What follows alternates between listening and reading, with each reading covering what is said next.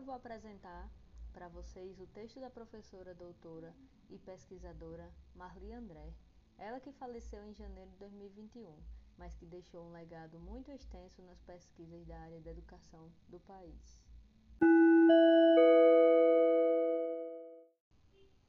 O texto trabalhado trata de um capítulo intitulado de Formar o professor pesquisador para um novo desenvolvimento profissional e está dividido em duas partes, sendo a primeira parte Perspectivas inovadoras da formação e a segunda parte O formador de professores e as práticas formativas, presente no livro organizado por André, chamado de Práticas Inovadoras na Formação de Professores, que foi publicado no ano de 2016 pela editora Papiros de São Paulo.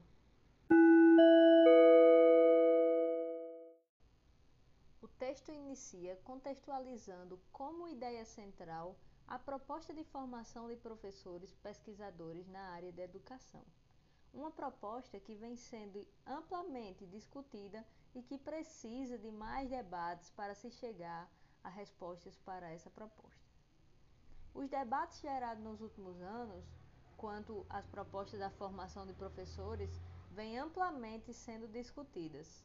Segundo a autora, principalmente norteados pela discussão em torno da reflexão sobre a prática, trabalho colaborativo e desenvolvimento profissional.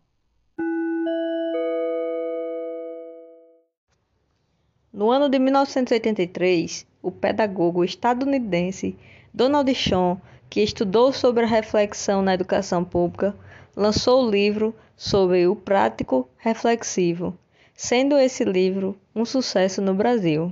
Sean fundamenta seu trabalho na teoria de investigação de John Dewey, na qual é enfatizada a aprendizagem através do fazer.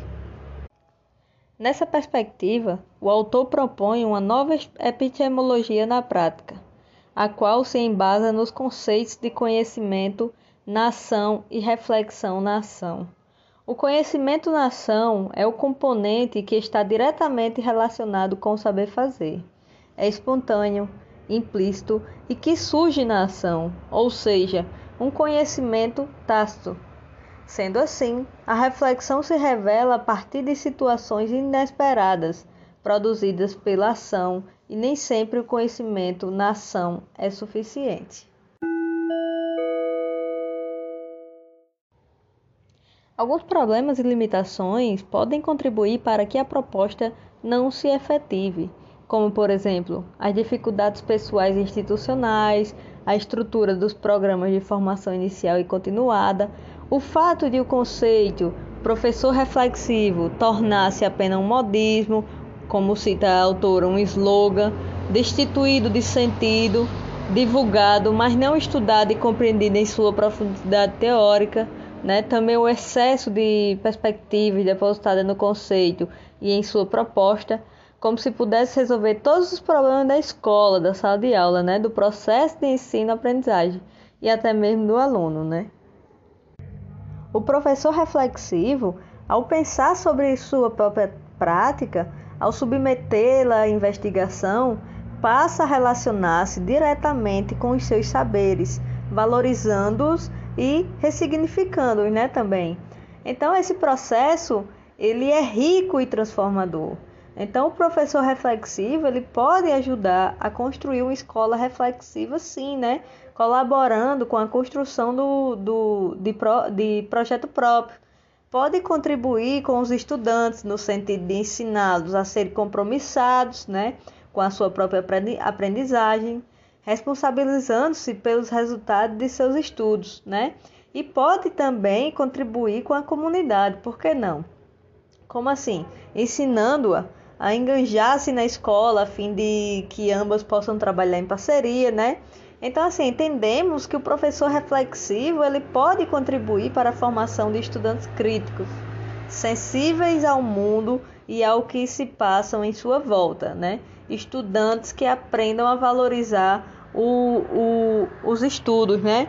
E o conhecimento como subsídio fundamentais para a sua formação cidadã, né?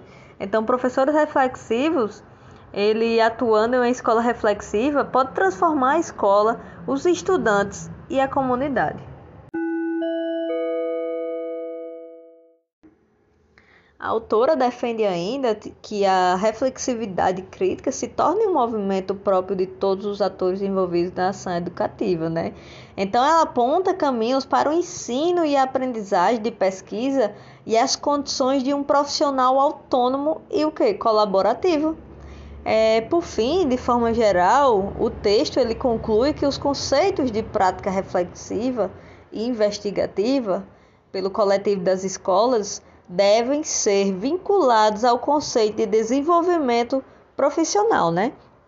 Então esse texto ele mostra relevância, é, se mostra relevante, né? Pois proporciona ao leitor um trabalho de reflexão sobre propostas inovadoras e diferenciadas, né, para o campo da formação de professores, né? Então é, essa obra, né, no geral, ela se insere na perspectiva teórica que toma o professor como um sujeito prático reflexivo, né? Então, portanto, não passível de ser apenas um executor de projetos educativos. E por hoje é só. Yay!